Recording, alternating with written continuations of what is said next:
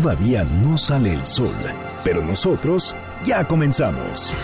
Antes del amanecer, con Juan Manuel Jiménez. Arrancamos. I got this feeling inside my bones. It goes electric wavy when I turn it on. Off from my city, off from my home. We're flying up no ceiling when we in our zone. I got that sunshine in my pocket, got that good soul in my feet. I feel that hot blood in my body when it drops. Ooh, I can't take my eyes off of it, moving so phenomenally. You're more like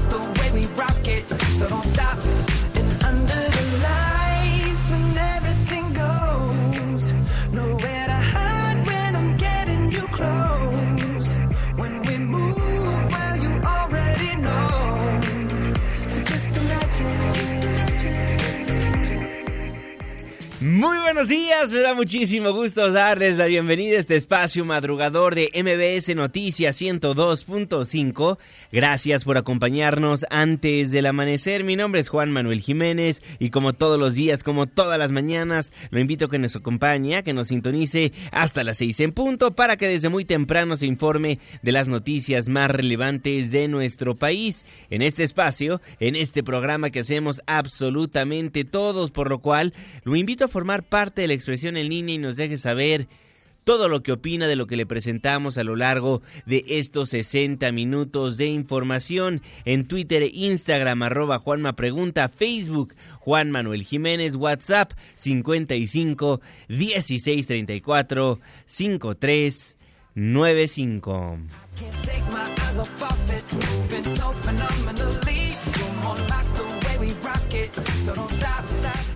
Can't stop. The Feeling de Justin Timberlake. Muchísimas gracias por solicitarnos a los artistas que ponemos para musicalizar este espacio informativo. El próximo lunes, ¿a quién le gustaría escuchar?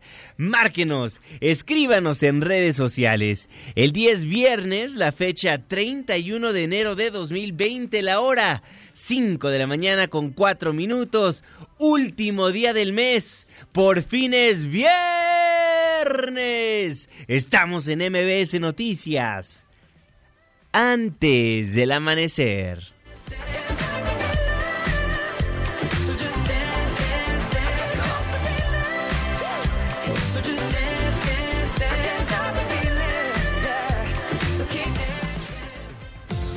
¿De quién es el santo? Hoy, 31 de enero de 2020, felicitamos a Juan Bosco, Marcela, Virginia. Muchas felicidades. Clima. 5 de la mañana con 5 minutos, Marlene Sánchez. Hola amigos del auditorio, muy buen día. Les informo que se prevén lluvias fuertes en Campeche, Chiapas, Oaxaca y Puebla debido a los frentes fríos número 35 y 36. Además, seguirá el descenso de temperaturas en Chihuahua, Durango y Sonora. Para la Ciudad de México se pronostican condiciones de cielo medio nublado sin probabilidad de lluvia. Tendremos una temperatura máxima de 22 grados Celsius y una mínima de 10. Este fue el reporte del clima antes del amanecer. Muchísimas gracias Marlene Sánchez y gracias a usted también por sintonizarnos antes del amanecer a través de la señal que sale de MBS Noticias 102.5. Saludo con gusto a todas las personas que nos ven y nos escuchan a través de nuestra página de internet mbsnoticias.com y por supuesto que le mandamos un caluroso abrazo a las personas que nos honran con su presencia a través de las distintas aplicaciones que hay en los teléfonos inteligentes. El reloj está marcando las 5 de la mañana con 6 minutos. Le voy a informar. Saldrá el día de hoy una nueva caravana migrante de San Pedro Sula, Honduras. Me voy hasta aquel país con Raúl Morzán. Raúl, ¿cómo estás? Buen día.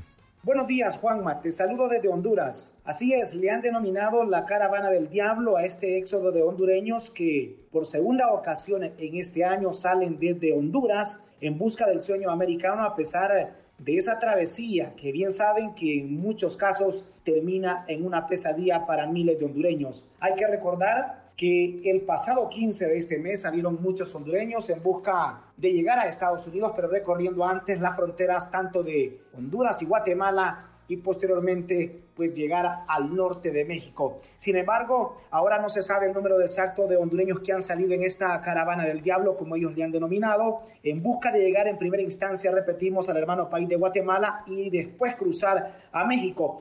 Esto lo hacen a pesar de que el país azteca ha enviado recientemente varios vuelos con migrantes de ese país aquí a Honduras. Estaremos pendientes de lo que pueda ocurrir eh, en las próximas horas porque tenemos entendido que el gobierno, mediante una masiva campaña, está pidiendo a los, hondureños que no se vayan del país porque les están mintiendo que no hay trabajo ni tanto en México y que cruzar a Estados Unidos es prácticamente imposible. Hasta aquí mi reporte.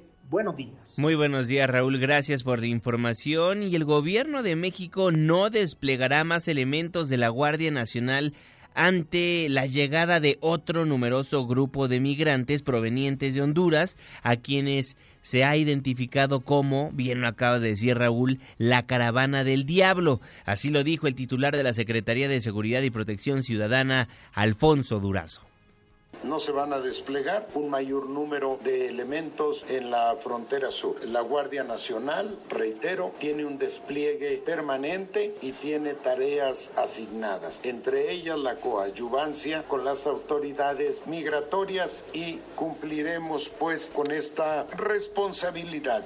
Por su parte, el secretario de Relaciones Exteriores, Marcelo Ebrard, advirtió que los migrantes que lleguen de manera violenta o generen conflicto en territorio mexicano serán regresados a su país.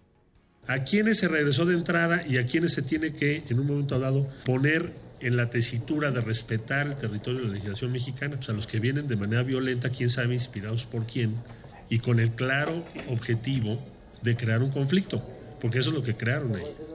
La política mexicana es, te ofrezco refugio, empleo temporal, programa de bienestar, hasta Sembrando Vida en México, apoyo médico, pero si tú vienes a México a provocar, crear conflicto, te regreso a tu país, porque no tenemos por qué soportar, tolerar eso.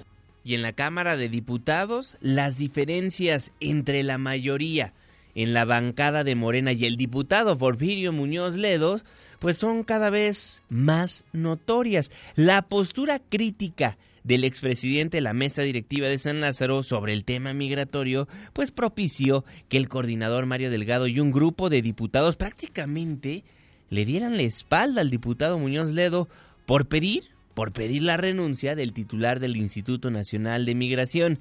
Pero pese a ello, el diputado dijo que no renunciará al partido Morena y aunque está cada vez más lejos de su corazón, nunca dice adiós.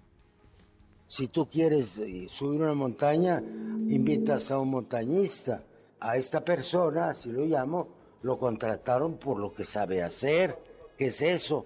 Pues yo no estoy criticando como persona, si lo veo lo saludo, nada más que es una tarea pues muy ingrata que implica violación de derechos humanos y que en este caso ha implicado también golpes contra los este, migrantes. 50 años de mi vida dedicado a defender a los migrantes, y resulta que México les da palos por donde Washington. Es absurdo eso. En la caravana anterior se probó por agentes de migración, anterior que vino del sur, que varios de ellos venían asusados por los norteamericanos. Yo no dudo que el gobierno de Washington los haya atizado para pasar y luego le haya indicado al gobierno de México no uso la palabra ordenar, es un escenario, los manda a meter y luego los manda a sacar y se lleva una medalla en la elección. Pero si yo te he permanecido, ya se te olvidó el 88. Qué corta memoria. Seguimos con Temo que yo el partido Ifigenia con voces críticas. Y así voy a estar el tiempo que sea. No tengo por qué renunciar. Ah, me preguntaron si ya regresó a mi corazón Morena y les dije, que se aleja, pero nunca dice adiós. Y ante las voces que han criticado la política migratoria de nuestro país, como el diputado por Morena, Porfirio Muñoz Ledo, como bien lo acaba de escuchar, el canciller los invitó a presentar propuestas para cambiar la ley, ya que dijo se está cumpliendo con lo establecido en la norma. Estas personas que entraron por la fuerza, que no están dispuestos a ninguna de las fórmulas legales, no los podemos tener en territorio por muy diversas razones. Entre otras porque la ley así lo dice. Por ahí hay un diputado que no le gusta la ley, pues que presenta una propuesta y que se cambie la ley. Pero la ley hoy dice eso. La ley hoy dice eso, asegura el canciller Marcelo Ebrard, que se está siguiendo al pie de la letra lo establecido en la Constitución. Y para cerrar este tema ya, recordará que ayer le dimos a conocer que el Instituto Nacional de Migración había mandado un comunicado donde le prohibía la entrada a las estaciones migratorias a varios grupos, a las ONGs, a grupos religiosos, etcétera. Pues al menos 10 organizaciones religiosas y civiles aseguraron que el gobierno de México ha perdido el rumbo en materia de migración y anunciaron que van a interponer un amparo en materia administrativa contra la decisión del Instituto Nacional de Migración de impedirles el ingreso a las estaciones migratorias. Creo que el desorden que nosotros detectamos y que este oficio justamente es un síntoma de ese desorden más profundo, es que se ha perdido el rumbo de que la rectoría para la política migratoria en este país por ley la tiene la Secretaría de Gobernación. Y hemos estado notando que muchas facultades de facto se ejercen por la Secretaría de Relaciones Exteriores, Primero, a que acepte y otorgue lo más pronto posible las facilidades necesarias para realizar la visita in loco de la Comisión Interamericana a las fronteras sur y norte del país.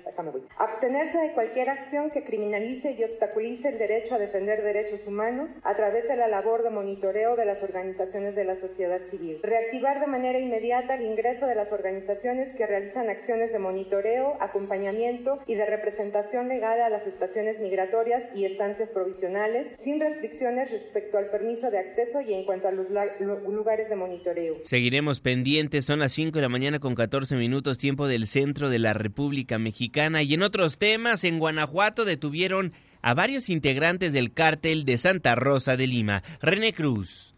Gracias, te saludo con gusto a ti y a nuestros amigos del auditorio. Elementos del Ejército Mexicano, en coordinación con la Secretaría de Marina, de la Guardia Nacional y de autoridades de Guanajuato, aprendieron a cuatro importantes miembros del cártel de Santa Rosa de Lima. Entre los detenidos se encuentra Karina N., pareja sentimental de José Antonio Yepes Ortiz El Marro, líder del grupo delictivo, así como César N., Serafina N. y Alfonso N.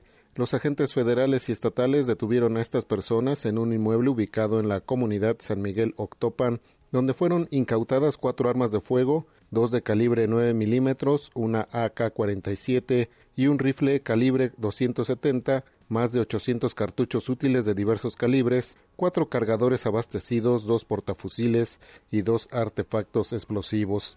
También fueron asegurados tres chalecos balísticos, dosis de drogas, tres vehículos, entre ellos un Kia Sorento 2017 y dos cuatrimotos modelos 2017 y 2018 con los números de identificación alterados y más de 69 mil pesos de dinero en efectivo. Tanto los detenidos como el arsenal asegurado fueron puestos a disposición del Ministerio Público Federal. Juanma, el reporte que tengo. Muy buenos días. Muy buenos días, René Cruz. Gracias por la información. Caen cuatro, cuatro del cártel de Santa Rosa de Lima. Y justamente hablando de organizaciones criminales, un informe de la DEA señala que el cártel Jalisco Nueva Generación es la organización criminal con mayor presencia en México, ya que sus actividades las realiza en 24 de las 32 entidades federativas. A su vez, el cártel de Sinaloa sigue identificada como la otra organización con mayor poder en México y Estados Unidos. Son las 5 de la mañana con 16 minutos. El secretario de Salud Jorge Alcocer se pronunció por buscar un esquema de regulación de la marihuana que privilegie la prevención y rehabilitación de adicciones y que considere un incremento en la edad mínima para su consumo. El secretario presentó un decálogo de propuestas a fin de formular un reglamento para el consumo de cannabis que privilegie la salud de los ciudadanos por encima de cualquier otro interés. La voz del secretario Un punto importante ligado a la prevención es la protección de los grupos vulnerables como mujeres embarazadas y menores de edad. Sí, menores de edad. Dado que la madurez cerebral culmina aproximadamente a los 23 años, considero pertinente incrementar la edad mínima de consumo para que la exposición a cannabis resulte en un menor problema de salud establecer la venta de cannabis como un servicio socialmente responsable y, sobre todo, facilitar programas de rehabilitación y tratamiento para toda aquella persona que lo solicite. Esta es nuestra tarea. El mayor reto al que nos enfrentamos es el de equilibrar el enfoque de salud pública con los intereses comerciales. En tanto, la secretaria de Gobernación Olga Sánchez Cordero aseguró que la despenalización de la marihuana quitará la amenaza del crimen organizado de la vida de los campesinos, que dijo, hoy tienen sobre sus cabezas una espada de Damocles. De lo que no tengo duda es que la despenalización quitará del horizonte de vida de miles de campesinos, ejidatarios, comuneros o pequeños propietarios una espada de Damocles, una amenaza que hoy pende sobre sus cabezas y alienta la acción del crimen organizado para presionar, extorsionar o someter la violencia a los productores del campo. La secretaria de Gobernación recordó que en noviembre de 2018 presentó una iniciativa en la materia, la cual indicó busca contribuir a atender un problema que ha costado muchas vidas. Lo hice con un objetivo muy concreto, que miles de campesinos víctimas de la delincuencia organizada puedan obtener permisos de siembra y tengan asegurada la compra del producto por agentes autorizados para ello. Dejo en claro que el objetivo no es necesariamente el negocio privado, no es tampoco la rentabilidad de unos cuantos o incluso de muchos. Eso no es lo que motivó mi iniciativa. Lo que motiva mi propuesta es la justicia social. A favor o en contra de la legalización de la marihuana, déjenos saber Twitter e Instagram arroba Juanma Pregunta, teléfonos en cabina 5166 1025. El reloj está marcando 5 de la mañana con 19 minutos. Oiga, le robaron a una pareja un millón de pesos. Cuéntanos, Juan Carlos Alarcón, buenos días.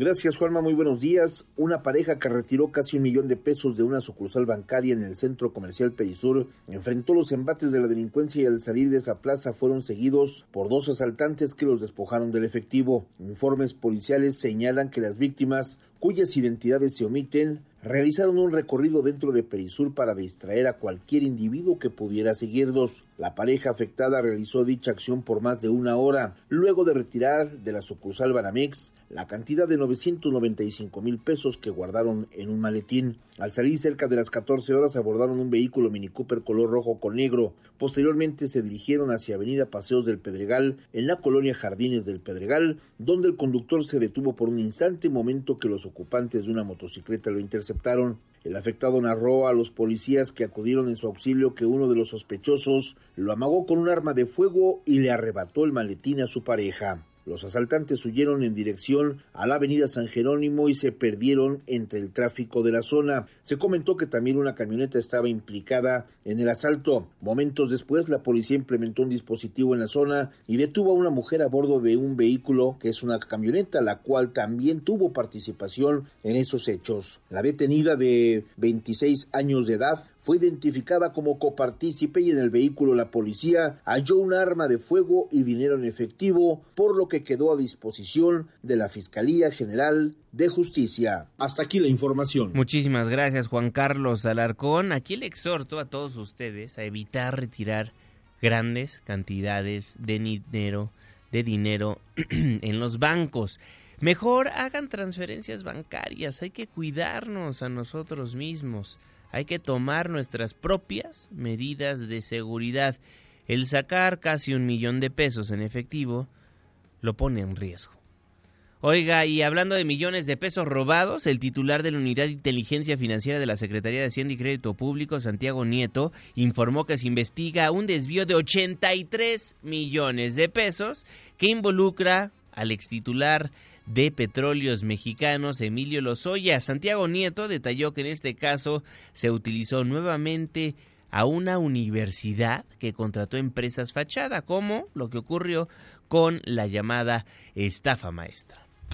Esto eh, tiene que ver con Pemex en la administración del señor Lozoya. Es un caso de 83 millones donde se utiliza nuevamente una universidad y esa universidad contrata empresas fachada. El problema con las empresas fachadas es que al final del día lo que generan es un acto, un camino de corrupción. A diferencia de otras épocas de la historia mexicana donde había eh, un cohecho, un soborno hacia los servidores públicos, en este caso lo que encontramos durante la administración anterior fue la generación de empresas fachadas.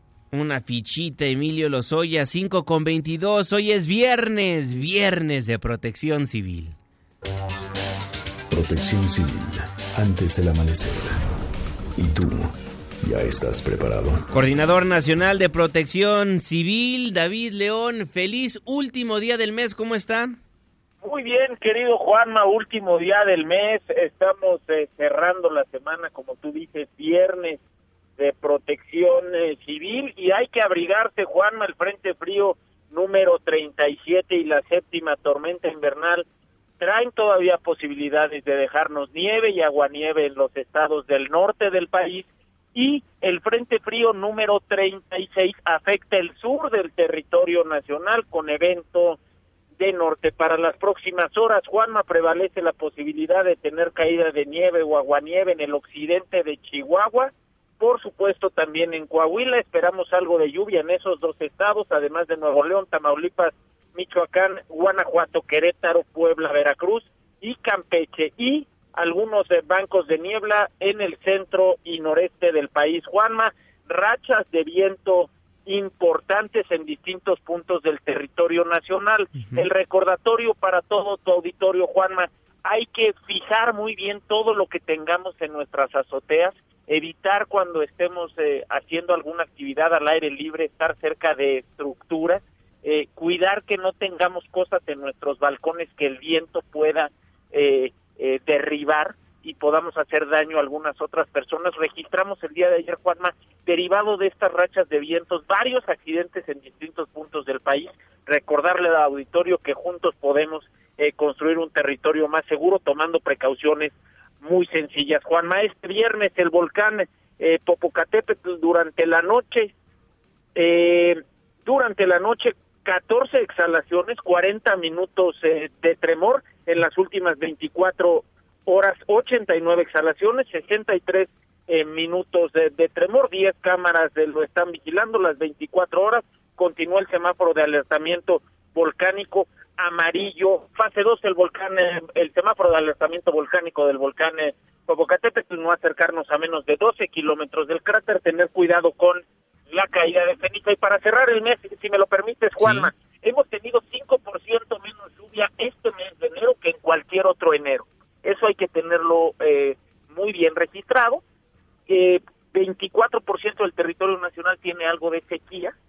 Nuestros almacenamientos de agua eh, Juanma, las presas que tiene el país, el sistema Cutzamala, tienen un 4%, entre un 4 y un 7% más.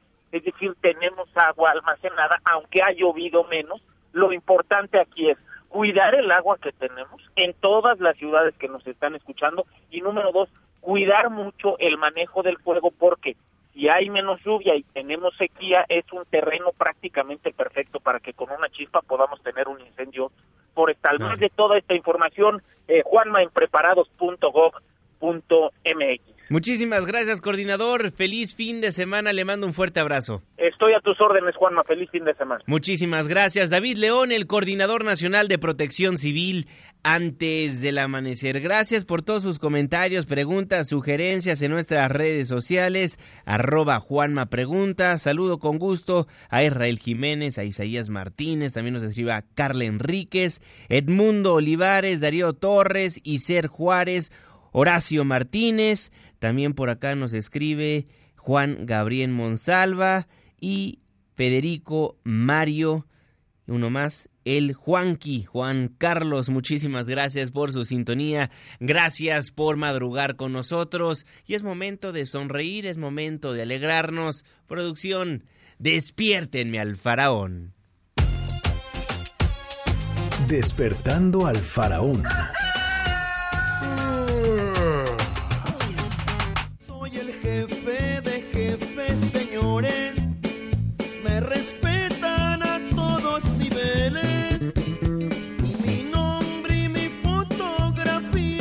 Y el jefe de jefes de Televisión Azteca, el jefe de jefes en materia de espectáculo es... No. El faraón del espectáculo, Gabriel Hernández. ¿Cómo estás, mi querido amigo? Mi querido Juanma, qué gusto saludarte. Este, espero que en esta ocasión no nos haya estado escuchando quien no debería después de eso que acabas de decir, porque a lo mejor es la última vez que, que me toca, pero con muchísimo gusto de saludar a ti, a todos nuestros amigos de la producción, al coordinador David León, que es mi ídolo, y a toda la gente que, que nos está escuchando en este momento, que ya va de camino a, a su trabajo, a sus labores diarias, terminando la semana. Esos sí son los jefes de jefes, los verdaderos jefes de jefes. Los Tienes demás la somos razón. ahí cualquier cosa. Así es, La mi querido verdad, faraón. somos Hoy, ¿qué nos servidores. tienes? ¿Por qué escuchamos a los Tigres del Norte? Escuchamos a los Tigres del Norte primero porque me gustan mucho. Ah, pues a mí Primero. también. Porque eh, han sido unos, unos, una historia de una familia, curi- curiosamente también se apellidan Hernández, todos Sí. ellos son, hermanos, menos el baterista que, son, que es su primo, pero todos los demás son hermanos y ha sido una tradición eh, musical ya de, de más de 50 años que de llevar el mensaje del inmigrante a los Estados Unidos con contando sus historias, eh, hablando por ellos, siendo la voz de todos ellos. Y en esta ocasión, pues vamos a, nos estamos eh, enterando que serán precisamente los Tigres del Norte quienes tendrán una participación en el Super Bowl Ándale. no van a jugar, no, este, no, no van a alinear, no, no, pero eh, es una participación televisiva y van a estar hablando de, de la inclusión. ¿no? Y sabemos que, que las historias que cantan los Tigres, mm, además de eso, pues son historias de, de- de inmigrantes, como te decía, y en esta inclusión que busca la, la NFL, la Liga Nacional de Fútbol, eh, en fútbol americano, desde luego, eh, pues les dan les dan voz a, a estos hombres que, que han contado tantas historias y van a ser ellos quienes eh, presenten en, en una especie de previo en donde le van a dar pie después a Shakira y a Jennifer López, las dos primeras latinas que participan en el medio tiempo del Super Bowl. O sea, también van a estar en el show de medio tiempo previo a Shakira y, y J-Lo. No, será previo a que empiece el partido. Correcto. Y, y son participaciones que ya están grabadas para una cadena de televisión que ya eh, eh, que tiene también los derechos de- del Super Bowl. Bien. Ahí van a pasar estas eh, estas cápsulas. Y el- la cosa es que la NFL los buscó a ellos, ¿no? Como ha, como ha sucedido en, en otras ocasiones, ellos han eh, han sido los primeros en, en muchas cosas, ¿no? Recordemos que hicieron primer- eh, fue el primer grupo de regional mexicano que hizo un unplugged ¿no? Con eh, canciones con, con eh, Paulina Rubio, con rockeros, con Juanes, eh, canciones que, que han sido entrañables en, en un momento dado y que pues eh, mucha gente que, que ya sabes, ¿no? Que dice, no, es que esa música es para nacos, ¿no? Es como para... No, no, pues todos no sabemos las canciones de los Tigres, ¿no? Pero, Todos. entonces, o todos somos nacos o estamos hablando ya de, de un grupo que ha trascendido pues esas barreras, ¿no? Y esas fronteras mentales que, que lamentablemente todavía existen en muchísima gente, principalmente en el anaranjado, que es eh, el señor de allá, el vecino del norte, ¿no? El joven Trump. Eh, pues ni tan joven, pero sí. No, es joven. Es Él, él miente a cada rato, ¿por qué nosotros no? Imagínate cómo le va a crecer la, la nariz, ¿no? Híjole. Cada vez. Bueno, eh, quisiera platicar, ¿no? Ahora Ajá. que hablamos de los Tigres del Norte, eh, Sí. algunas historias que, que me ha tocado a mí vivir con, con ellos desde mis inicios en, en el mundo del espectáculo, porque eh, yo inicié cubriendo el- la fuente del regional mexicano. Ah, Y ahí, eh, la primera vez que yo fui con ellos fue en la ciudad de Morelia. Ahí los, ahí los conocí personalmente, ya yo su música los conocía, los había visto en entrevistas y todo eso. Pero era- estábamos hablando que el faraón del espectáculo en aquel tiempo tendría unos 25 años más o menos. Uy, pues mi edad. Eh, Ya hace sí, ya de carrera. muchísimos años. ya de carrera, ¿no? De carrera. Y en ese tiempo, eh, pues bueno, fuimos a fuimos a cubrir la, la una presentación que habían tenido con el grupo Intocable Sí. y, eh, y los Tigres del Norte. Entonces, eh, Lidia Salazar, que era la eh, manager de, bueno, era directora de marketing de la disquera que ya no existe ahora, que ya se fusionó con otra, pero que era de Intocable. Me dice, ¿quieres conocer a los Tigres? Pues, pues, claro, ¿no? Son las leyendas, leyendas de la música y todo eso. Y me llevó con ellos y me llevó, me ayudó a grabarlos y todo eso, a entrevistarlos, me consiguió todo, y siendo que eran de una disquera diferente. Sí. Entonces la, eh, ya pues estuvimos platicando y yo hablé con ellos de todas esas canciones que yo conocí por mi padre, ¿no? El avión de la muerte, el, el Pacas de Aquilo, un montón de, de canciones. Y yo les preguntaba, ¿y esta qué, qué quiere decir aquí? Entonces don Jorge, que siempre ha sido una persona muy sensible, muy amable y todo eso, me dijo, ah, porque yo le dije, don Jorge, este ha sido un sueño para mí muy importante porque eh, por fin he conocido a los que les dan voz a esas canciones que yo escuché con mi padre durante muchos años. Y me dijo, tú te vas a quedar aquí con nosotros. Y me quedé en el escenario toda la presentación. ¿Cómo como crees? cuatro horas. Ahí en el escenario con ellos. A un lado del, del equipo de, de audio, de monitores de sala, ¿no? Que le llaman. Ajá. Y fue, fue un regalazo. Y otra ocasión, cuando les dieron su estrella de Hollywood, Ajá. eh, que eso fue hace como cuatro o cinco años, este, yo llegué, a, me mandó mi jefe este, a, llegas a Los Ángeles y buscas hotel ahí donde haya y, y vas a- y cubres el, el evento de las estrellas, ¿no? De la estrella de los Tigres del Norte. Qué bárbaro. Entonces, curiosamente conseguí el hotel donde estaban ellos, ¿no? Ajá. Este, que me salió un ojo de la cara, pero bueno, ahí fue. Entonces, eh, yo no había, eh, eh, también un vuelo muy temprano, no había desayunado, ¿no? bajé a comer algo ahí al hotel y de pronto que me ve don Jorge ahí, o sea, era una hora que no había nadie ahí en el comedor o en el restaurante, me ve don Jorge y se acerca y se sienta conmigo y me acompaña a desayunar. Y dice, don Jorge, qué honor es este, por favor, ¿le puedo pedir algo para que me acompañe? No, no, no, no, yo nada más te quiero... Y y ahí estuvimos platicando en lo que yo desayunaba y él sentado enfrente de mí. Imagínate qué figura, qué persona y qué, qué clase de, de- de figura una puede puede eh, hacer tener ese tipo de detalles que me pareció de, de un caballero total y absoluto, ¿no?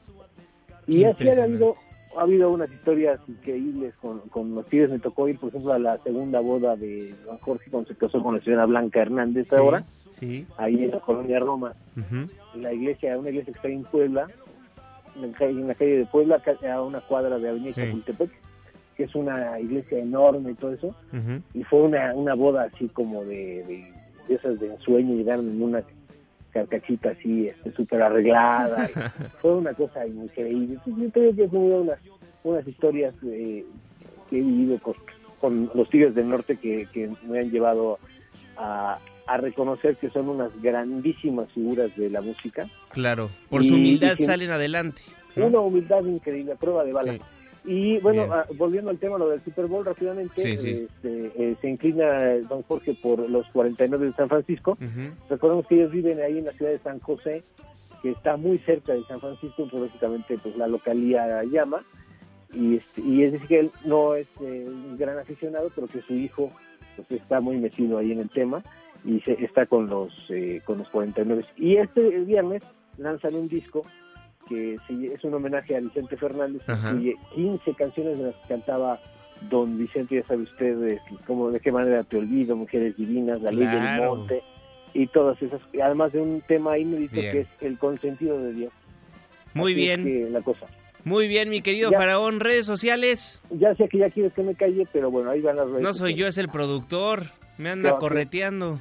Que me despierte más temprano. Ahí te va. Arroba faraón-gabriel en Twitter e Instagram.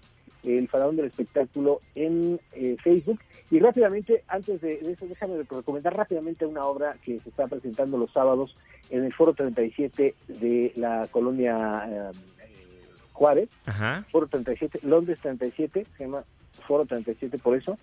Es, eh, se llama La Culpa. La culpa. Eh, actúa ahí la primera actriz Débora Ríos, que es eh, fantástica, y me gustaría mucho que nuestros amigos pudieran darse una vuelta a ver qué, qué opinión nos regalan de esa obra. Muy bien, ahí la recomendación del fin de semana. Don Gabriel Hernández, The Pharaoh. Muchísimas gracias, el jefe de jefes, antes del amanecer. Buenos días.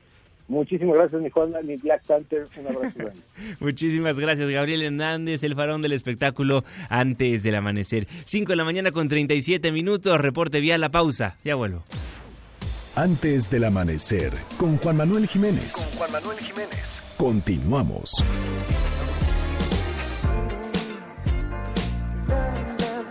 Love Never Felt So Good, Justin Timberlake. Gracias por continuar con nosotros. 5 de la mañana con 42 minutos. Saludo con gusto, como todos los días, como todas las mañanas, al jeque de los deportes, Luis Enrique Alfonso. Muy buenos días. Deportes con Luis Enrique Alfonso.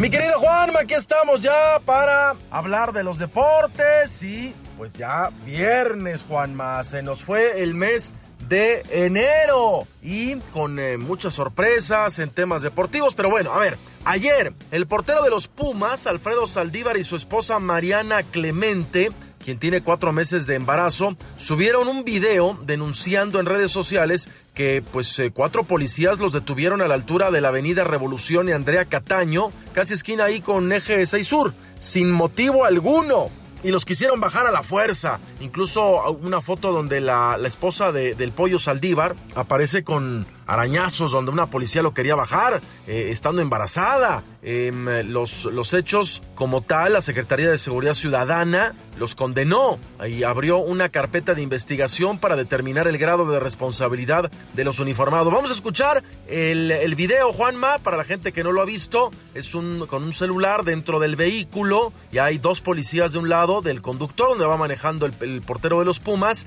y su, su pareja va en el asiento del copiloto y otros dos policías también lo quieren bajar. Eh, afirma ella que va atrás también uno de sus hijos, eh, o, o el, el, primogénito, pues. Y se escuchan ahí algunas palabras altisonantes, pero bueno, este Paquito, suéltalo. La verdad, una imagen eh, lamentable que pues no es la primera vez que pasa, ¿no? Digo, no todos los policías son malos, pero hay unos que, que la verdad son muy abusivos. Me va a quitar la sonrisa de un vergazo, dice este güey. ¡Ey, ey, ey! ¡Ey, ey! ¡Ey, ey! ¿Qué te dejas? Ey, ¿qué te pasa?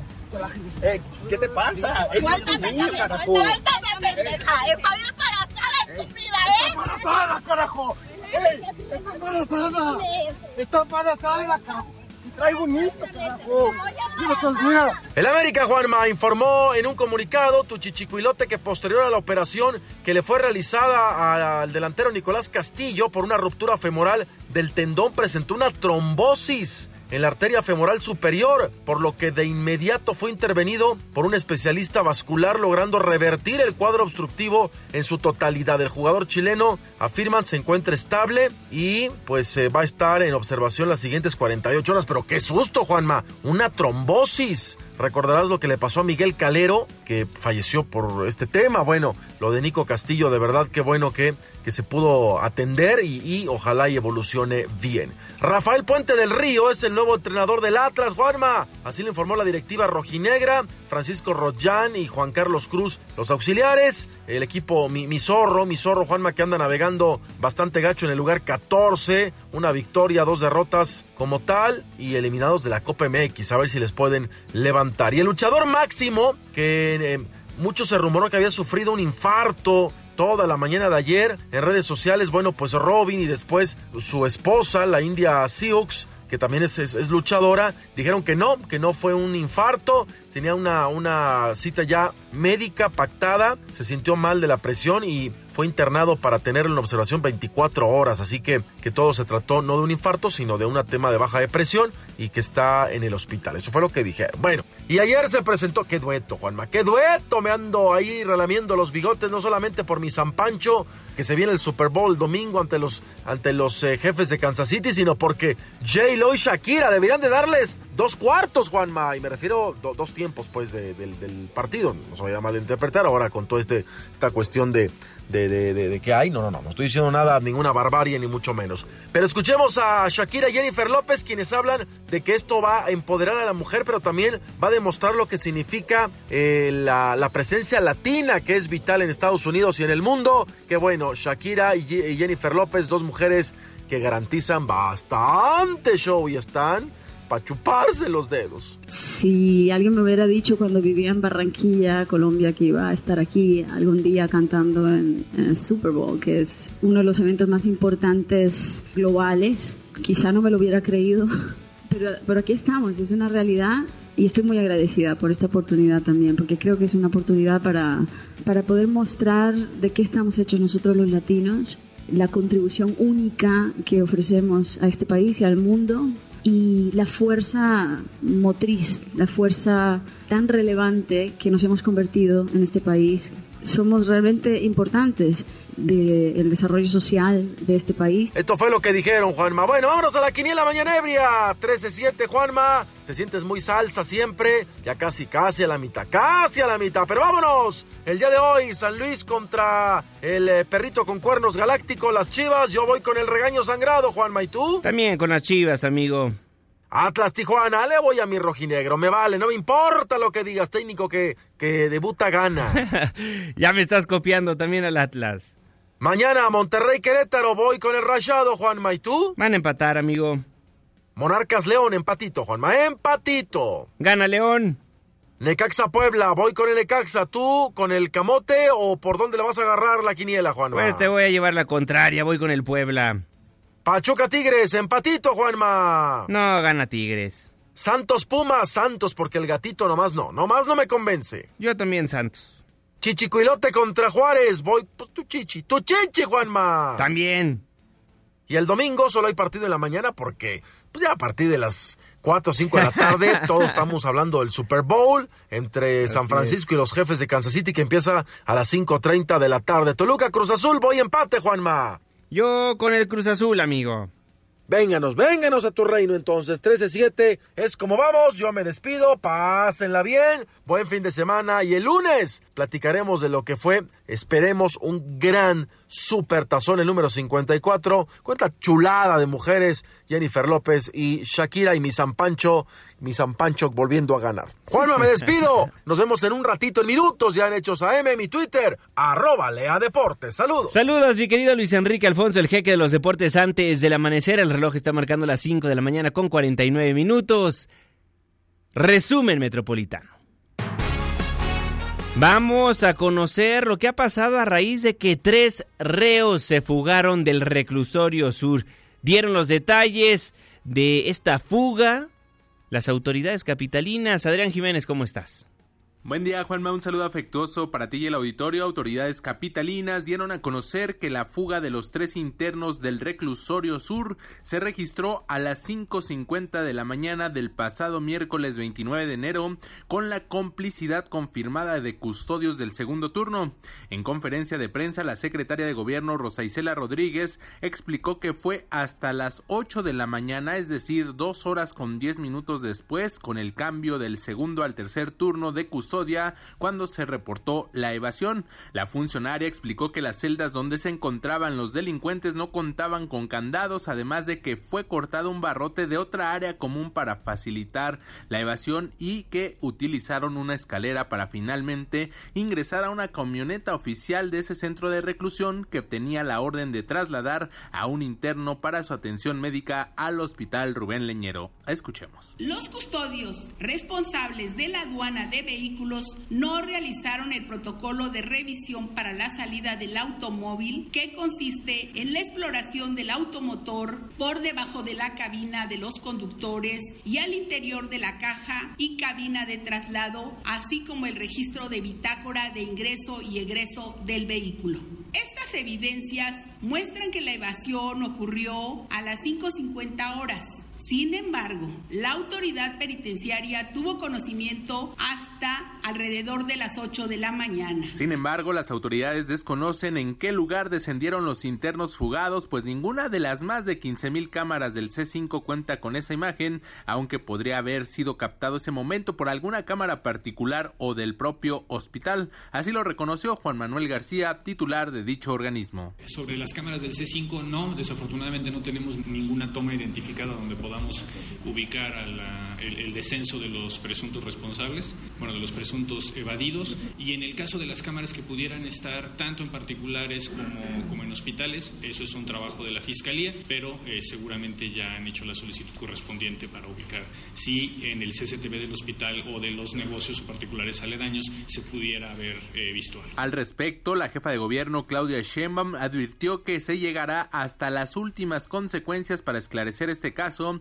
pues en su administración dijo no hay pactos ni acuerdos mafiosos. En primer lugar, la investigación es hasta donde llegue y confiamos en que la Fiscalía General de Justicia de la Ciudad de México y la Fiscalía General, en el caso de las investigaciones, lleguen hasta las últimas consecuencias. Aquí no se tolera la corrupción, eh, no se tolera la simulación y no se hace pactos con nadie. Por la fuga de los tres internos del reclusorio sur ya rodaron las primeras dos cabezas. Se trata de Omar Tonatiu Zamora Mendoza, quien es encargado del despacho de este centro de reclusión y quien funge precisamente como director de ese penal, y Oscar Labastida Galván, director de seguridad. Juan Auditorio es la información.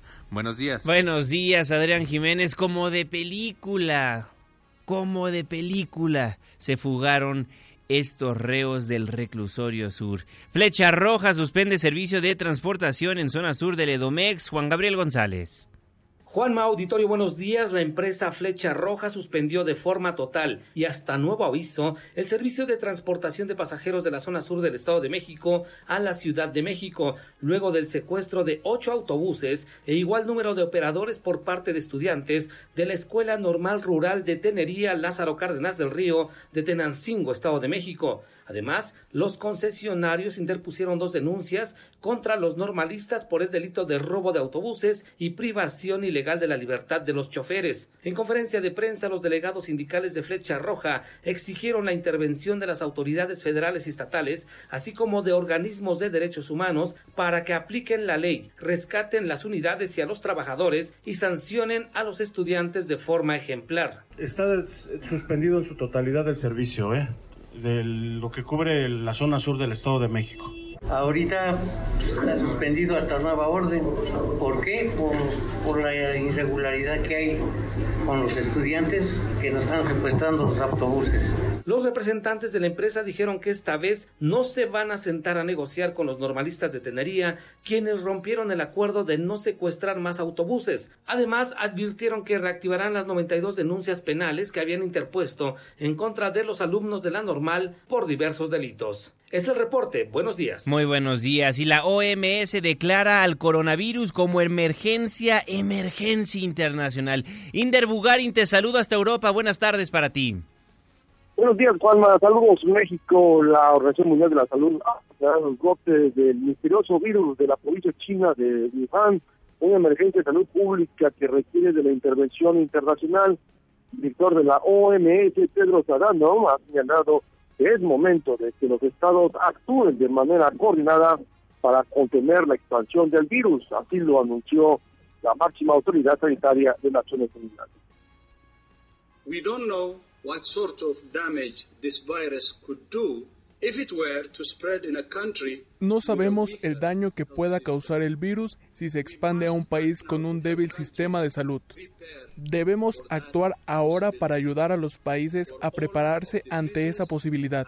Por todas estas razones, estoy declarando una emergencia de salud pública de preocupación internacional sobre el brote global del nuevo coronavirus. La preocupación no radica en lo que pueda pasar en China, el epicentro de la enfermedad, sino en el riesgo que implica que esta enfermedad llegara a países con sistemas sanitarios débiles. Escuchemos a Pedro Adhanom. The main reason for this declaration is not because of what is happening in China. El motivo principal de esta declaración no es lo que está ocurriendo en China, sino lo que está pasando en otros países. Nuestra mayor preocupación es el potencial de que el virus se expanda a países con sistemas de salud más débiles. La emergencia internacional implica una serie de instrucciones para todos, desde el país epicentro y sus países vecinos hasta aquellos que todavía no registran su primer caso. Que las acciones a implementar figura el reforzamiento de los controles de monitoreo y los sistemas de contención ante la aparición de un caso. Los estados también deben hacer un inventario de sus capacidades y combatir la desinformación, las fake news. Como dijo Tedros Adhanom, es momento de evidencias, de pruebas científicas, no de chismes y rumores. De acuerdo, de acuerdo, Inder. Entonces la OMS declara el coronavirus como emergencia internacional. Y aprovechando que te tengo en la línea telefónica, háblanos del Brexit, el divorcio de los británicos de la Unión Europea. Estamos a horas de que se haga realidad el famoso Brexit. Llevamos en este debate ya tres años y está por concluir esta primera etapa. A la medianoche de hoy, a las 5 de la tarde, tiempo de México, eh, la Unión Europea estará formada por 27 miembros. El Reino Unido se habrá ido. Para algunos se trata de un suicidio. No hay país que pueda solo con los desafíos globales como la migración y el cambio climático, pero para Boris Johnson se trata de una gran oportunidad. Escuchemos. Es un momento grandioso para nuestro país, es un momento de esperanza y oportunidad, pero también pienso que es un momento para unirnos. Eh, el día de mañana amaneceremos con una nueva Europa, una nueva Europa que pierda uno de sus socios. Por primera vez, la Unión Europea comienza a restar y no a sumar. Juanma. Así es, Inder Bugarin. Muchísimas gracias. Te mando un fuerte abrazo. Gracias, Inder Bugarin, siempre en el lugar de los hechos desde Europa, nuestro corresponsal Inder Bugarin. El primer ministro Boris Johnson, pues cumplirá, cumplirá su promesa electoral de ejecutar el famoso Brexit, que será una realidad al filo de la medianoche del otro lado del charco, en Bruselas, Reino Unido dejará de formar parte de la Unión Europea. Con eso nos vamos, con eso nos despedimos. Muchísimas gracias por habernos acompañado a lo largo de estos 60 minutos de información. Les recuerdo que este espacio, este programa lo hacemos absolutamente todos. En Twitter e Instagram me encuentra como arroba Juanma Pregunta, en Facebook como Juan Manuel Jiménez y nuestro WhatsApp 55 16 34 5395. Forme parte de la expresión en línea. Dejamos el 102.5, pero pero nos pasamos al 104.9 en Exa FM. Le tengo un resumen de noticias cada hora a la hora hasta las 10 de la mañana y después nos vemos en la televisión en punto de las 7 de la noche en tu ciudad en tiempo real a través de la pantalla de ADN 40, el canal informativo más visto de México. A nombre de este gran equipo de trabajo, se despide de ustedes su servidor y amigo Juan Manuel Jiménez. Que pasen un extraordinario fin de semana.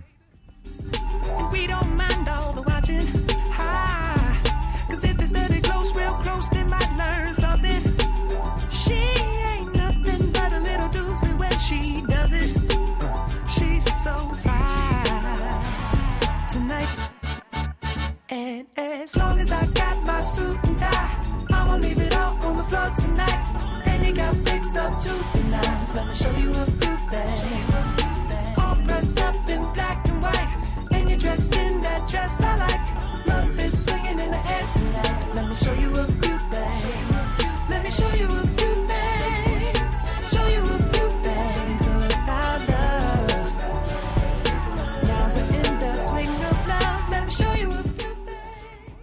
Ya casi sale el sol. Nos escuchamos el próximo lunes en punto de las 5 de la mañana, antes del amanecer.